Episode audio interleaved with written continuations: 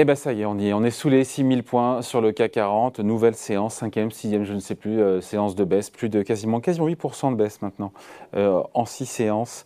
Jusqu'où les marchés boursiers peuvent-ils s'enfoncer? On en parle avec vous, Eric Lewin. Bonjour Eric. Bonjour mon cher David, j'aurais aimé être aussi élégant que vous. Bah, pour, ça déjà, il faut être présent. c'est vrai. Rédacteur en chef du Publications Zagora. Bon, euh, ça cogne sévère, dis donc là. On, on, a, bon, on y revient toujours, mais c'est vrai qu'on nous a vendu une histoire comme quoi l'inflation euh, était à son pic ou proche de son pic et que le pire était derrière. Il semble que ce ne soit pas le cas. Et là, on a un petit sentiment d'un petit vent de panique, non? Même le rebond du jour ne tient pas.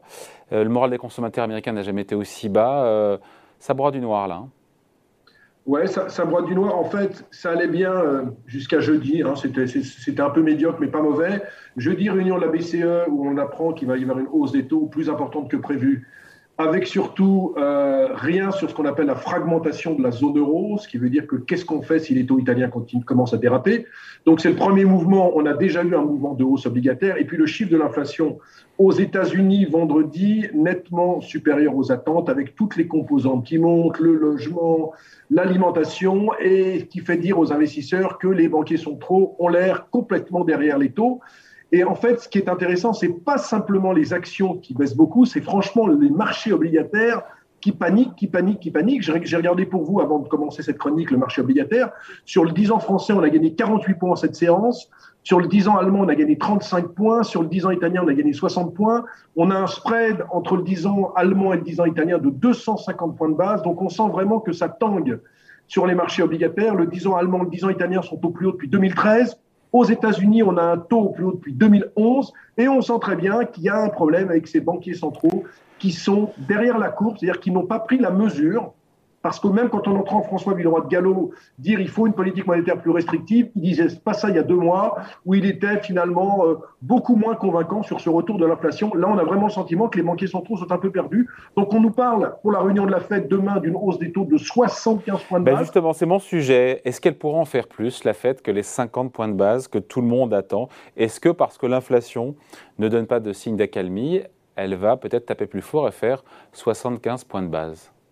Écoutez, vendredi avant les chiffres euh, de l'inflation américaine, il y avait 5% de probabilité, d'après les experts du monde entier, que la Fed fasse 75 points de base. Maintenant, on est à 90%.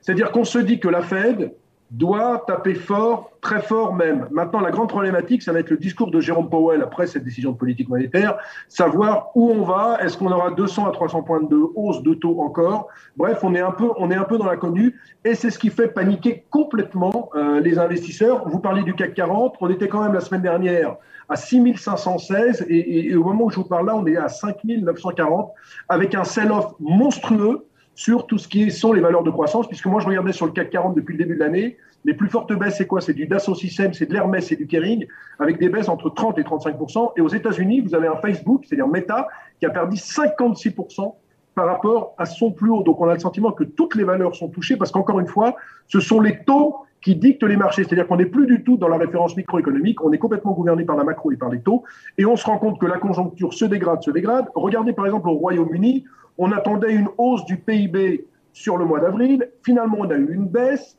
Et on sait très bien que dans deux jours, la Banque d'Angleterre va être obligée d'augmenter ses taux d'intérêt. Donc on s'est dit qu'en Angleterre, on est en quasi-récession et le sentiment qui agite les investisseurs, c'est de se dire, est-ce qu'on n'aura pas la même chose aux États-Unis et en Europe? Vous parliez du Michigan, l'indice du moral du Michigan est tombé quand même vendredi à son plus bas depuis 1980 et en 80. Qui était président avant Reagan C'était Carter. Et où, étaient les États-Unis Carter? Complètement à l'agonie avec inflation plus récession. Donc vous voyez, ça fait beaucoup réfléchir les investisseurs. Et c'est pour ça que même, David, si les marchés sont pas très chers, parce qu'on est actuellement sur un PER de 12 sur le CAC 40, et même si on a des marchés pas très chers, les investisseurs n'y croient plus. Alors, j'ai envie de vous dire, il faut savoir raison garder, parce qu'il est bien évident que si les prochains chiffres de l'inflation sont un peu moins forts que prévu, le marché pourrait repartir dans l'autre sens. Il y a deux indicateurs à, à regarder. L'indice VIX, c'est vrai qu'il est entre 32 et 34, mais il est loin des 85 du Covid mars 2020. Il est loin des 160 du crack de 1987. Et puis les flux actions sont toujours positifs. La semaine dernière, on a eu encore 12 milliards dans le monde de collecte sur les fonds actions. Donc il y a quand même, si vous voulez, quelques, quelques petites bouées sur lesquelles s'accrocher. Est-ce que demain, la Fed, elle met de l'huile sur le feu si jamais, si d'aventure, elle augmente ces taux d'intérêt de 75, 75 points de base? Et en même temps, c'est anticipé par les marchés, vous me disiez déjà. Bah, écoutez, ou, tout, dépendra de son discours, ou des deux réunis. Ouais, c'est ce que j'ai. En fait, je pense que les, 75 points de base sont largement intégrés et anticipés par les investisseurs. Après, tout dépendra du discours de Powell. S'il nous dit qu'il va frapper fort, ça peut inquiéter également les investisseurs. Mais on a vraiment maintenant le sentiment que le discours des banquiers centraux a changé. C'est-à-dire que maintenant, on privilégie la lutte contre l'inflation, quitte à laisser de côté la croissance, ce qui n'était pas le cas avant. Et c'est pour ça qu'on a ces tensions, ces tensions sur les taux c'est parce que euh, vous avez une Christine Lagarde lors de sa conférence de presse qui dit oui, il y a de l'inflation, oui, on est un peu en retard, et en fait, elle dit en filigrane, oui, je me suis un peu planté. Quoi. Et donc, comme ils se sont plantés, il faut absolument euh, qu'ils essaient de rééquilibrer les choses, et c'est pour ça qu'on a cette déconvenue sur les marchés financiers, c'est-à-dire que maintenant, on se rend compte que l'inflation est une donnée permanente, avec sans doute la différence entre les États-Unis et l'Europe, c'est qu'aux États-Unis, il y a quand même cette boucle prix-salaire qu'on a moins en Europe, même si on commence à voir par Miguel Metal en Allemagne, qui nous, il nous faut des augmentations de salaire de 8,5% cette année.